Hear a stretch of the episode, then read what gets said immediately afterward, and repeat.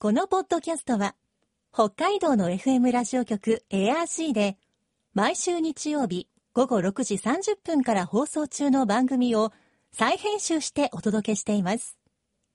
世界の憧れ、北海道ブランド。ぜひお聞きください。今、世界から注目される北海道。この番組では、北海道が世界に誇る自然、文化、産業などをピックアップ。北海道の持つ魅力や可能性をゲストの方に伺います。お相手は鈴木舞です。今回のテーマはアイヌの民族衣装。アイヌ民族は日本列島北部周辺、とりわけ北海道の先住民族。その文化は漫画ゴールデンカムイのヒットや白老町に民族共生象徴空間ウポポイがオープンしたことでより一層注目されています。その中でも民族衣装に施された独特の文様や刺繍は現代のデザイン、ファッションに影響を与えています。先週に引き続き今週も北海道大学アイヌ先住民研究センター客員研究員の須田信子さんにアイヌの民族衣装について伺います。今日のお話のポイント鈴木舞のマイポイントは？取り入れる。世界の憧れ北海道ブランド。この番組はあなたの明日を新しく北海道創価学会の提供でお送りします。北海道大学アイヌ先住民研究センター客員研究員の津田信子さんにお話を伺っていきます。津田さんよろしくお願いします、はい、よろしくお願いします。あの現在海外の方からのあのアイヌの民族衣装への評価あと反応とかはいかがでしょうか？あのね、私はよくわからないんですけどね、あのスミソニアンとかね、はい。ドイツとかに行ったことありますけど、はいあのやっぱりよく知られてましたよ。へえええ評価されてると思いますね。それはこう実際に向こうの方にも資料とか、まあ、実際に衣装とかがこう目に触れて、うんあの私のうん作った作ってる教室で、はいあのスミソニアン博物館で展示会開いたことあるんですよ。すごいですね。はい、やったことあるんですよ。はあでその時にやっぱりいいいい感触でしたよ。うんやはりそれはもう純粋にデザインとして素敵だ。そうですね。ううんん。で、私たちもアイヌの衣装着て行きました。はい、ああ、それはもうはい皆さんでこうお大勢で行かれたんですか？はい。えっとね、5、6人で行きましたよ。それは素敵ですえね。ーあの展示物を発送して、うんそしたらまあ実際に身につけていたらあこういうふうにそうです身にねつけるんだというこう、ええまあまさしく生きた展示といそうか。すはあ。もうね目皿のようにして見られましたよ。注目の的だったわけですね。何年ぐらいにそのスミソニアンには行かれたんですか？えっとね1999年のね夏頃だっはい。たはい。その頃に行かれて、じゃあはい展示の他にもいろいろこう向こうの方にはい。文化をワークショップしました。へえ、刺繍のじゃあやり方を教えたりさせ、はい。したんですね。あのねその時はね刺繍のをこう実際の動作の展示をやりましたし、はああのゴザ編みの展示もやりましたね。実際にゴザ編みをやってみせて、えー見てる方もはい。ちょっとやってみたいということで触ってもらいました、はい、楽しくやってきました今いろんなところでこうアイヌの民族のこう文様とかが使われたりしていますけれどそれに合わせて何かアイヌの衣装も変化したりしてるんでしょうか？えーとね T シャツなんかにね T シャツ？あのアイヌ文様をプリントしたりしてますよ。はあ、そういうのデザインも津田さんされたりしてるんですか？知りましたね。あのあの大阪の民泊で出したなんか T シャツかな。はい。それ私デザインしました。はい実は私たち知らないところで結構あの津田さんのデザインを目にしてるというわけなんですね。最近はねあのミシン刺繍でアイヌ文様を刺すっていうことを希望して希望した業者がいましてね、うんかま女社長なんですけどね、はい。彼女にね私あのアイヌ文様のデザインを渡しましたらさ、あのおと男用のシャツの背中にねあの立派なアイヌ文様のミシン刺繍が出来上がってね。はあ。あのこの度も来ましたよ。そうなんですね。あこうん、あこういう方法も新しいのかななんて思いますね。えまあ、それだけこうデザインとしていいと思って取り入れたいというふうに思ってる人が増えてきてえ結構いるということですね。うん。えこう衣装のこう伝統いろんな文様が今は見られますがそれにも意味というものはあるんでしょうか？ーこれあの襟の周りとかね袖口だとだとか裾周りに違う布を当ててね、はい。うん、その上からさらに一本刺繍したっていうものが古いものですね。うん。えー布の幅の真ん中あたりにただ一本の刺繍がされてて刺繍というか縫い取りだね。シンプルな。刺繍までいかないで、えええこう一本縫縫われてた。えうん。それはなぜかっていうと、はい。その縄を回すっていうことなんですね、縄を回す、うん、縄を回して体に病気をもたらすようなものとかそういう災害をもたらすような魔物を侵入させないっていうねバリアの役目を果たしてただからこう袖口とか入ってくる場所に。そうですだから刺繍を入れるしあの刺繍っていうかあの曲線を入れる必要なかったの、まあ、一本のまっすぐな、ああ、うん、いやだからね私がね245歳のいや私も若い頃あったからね、はい。うん、245歳の頃ね、はい。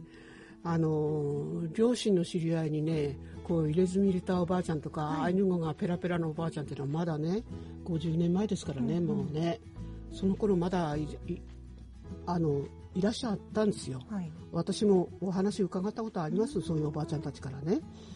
そしたらね網袋やござみをね私ばあちゃんたちに教えてもらったんですけどね、えーその頃ねばあちゃんたちがこう教えてくれながらねわそのばあちゃんたちが若い頃っていうからもう100年も前だね。うんね襟や裾袖口裾から魔物が入らないように刺繍するって聞いたよとかってね、ばあちゃんたちがそういう話を教えてくれた。もうそのおばあちゃんがお母さんやおばあちゃんからこう教えてもらった、もうそれを私にさらに教えてくれた。はそれでねその3人4人ぐらいのばあちゃんたちに私を教えてもらったんだけどねその聞いたおはおばあちゃんはねお一人はね千歳の方。あはい。お一人はね静内の方でね、うん。あの会ってお話ししたことありますか？って聞いたら会ったことないって言ってました。ですから会ったことない遠方に住んでるおばあちゃんたちが同じことを言ったってことは、そういう話が伝先祖代で伝わってきたってことですよね、まあ襟とか袖口とか入ってくるところには縄を、縄を張ると。はあ。バリアを張ったんですよ。そういう精神でいたっていうことですよね、アイヌはね。はいその他にもこういろんな文様が今は見られますがそれにも意味というものはあるんでしょうか？意味ね。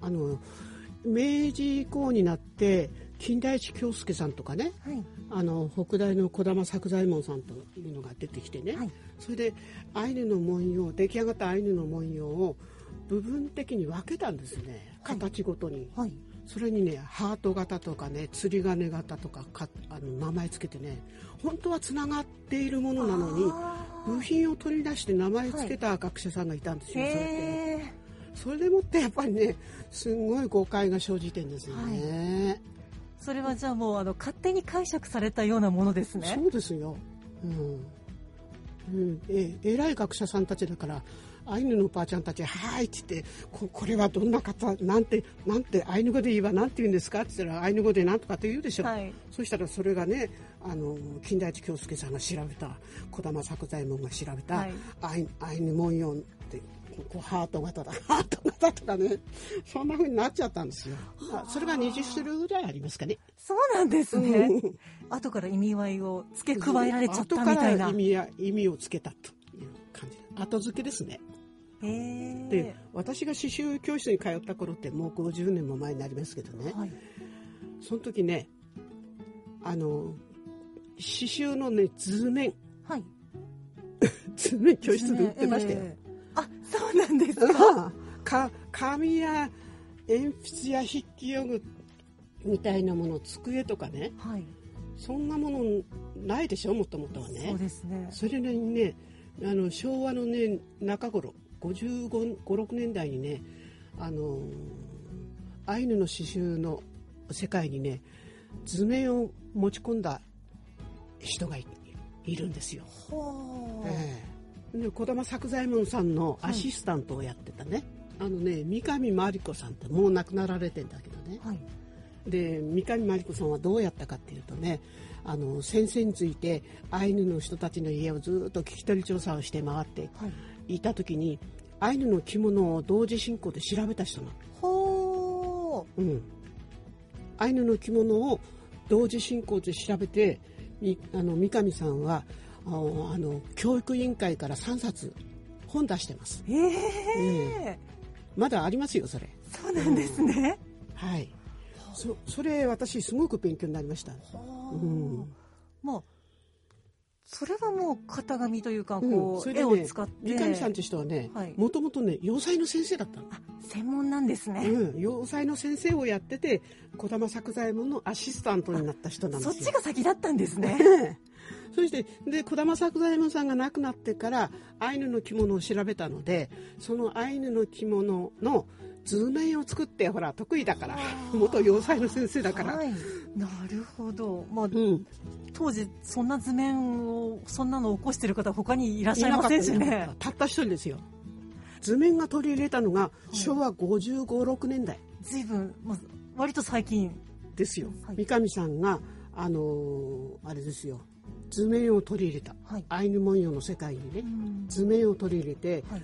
背中に合わせて左半分に倒してそこの間にチャコペーパーを入れて、はい チャコペーパーをで転写して模様を作る方法を三上真理子さんが取り入れたんです。うん。で背縫いからまたこう今度右半身にパタンと移して、ええそれを移すと背中の中心の縫いを中心にして左右にはい全く同じ文様がは作り出せますね。あそうですね。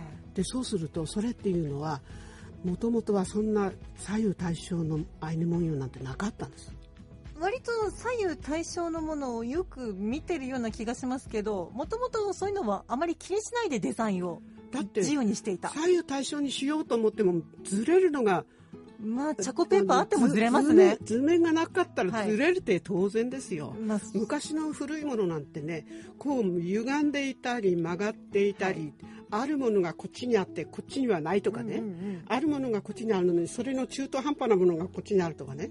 そういうのいっぱいあるんですよ。木の葉っぱだってね左右対称に見えるけどあれよく合わせてみたらちょっとずれてるんですよね。自然のものすらそうですもんね。うん。いろんなものにそういうずれとか歪みとかちょっと歪んだところがあるのが気持ちよくてあの見てて心地よい良いっていうかね、うん。あのあこれ好きだなと思う、はい。思う気持ちが現れてくる。そういうもんなんですよ、はい。まるっきり左右対称っていうのはねやっぱりね自然界にないですよ。う、ん。うん。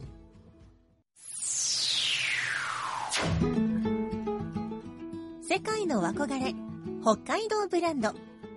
今回のゲストは北海道大学アイヌ先住民研究センター客員研究員の津田信子さんでした。今日のマイポイントは取り入れるでした私ポリエステル素材の着物を持っているんですがお家で洗えてとっても便利なんです。昔はなかった素材ですが今は普通に和服に取り入れられている。アイヌの衣装も昔は図面を使っては作っていなかったけれど今は図面を取り入れることで多くの人に広まりました。そうやって現代らしさを取り入れることも文化を残す方法の一つなのでしょう。さてこの番組では皆さんからのメッセージをお待ちしています。番組の感想やあなたの思う北海道ブランドなどぜひお寄せください。クオカード3000円分を毎月抽選で1名の方にプレゼントしています。詳しくは番組のホームページをご覧ください。北海道ブランド。そこには世界を目指す人たちの知恵と情熱があります。来週もそんな北海道ブランドに元気をもらいましょう。ご案内は鈴木舞でした。世界の憧れ北海道ブランド。この番組はあなたの明日を新しく北海道創価学会の提供でお送りしました。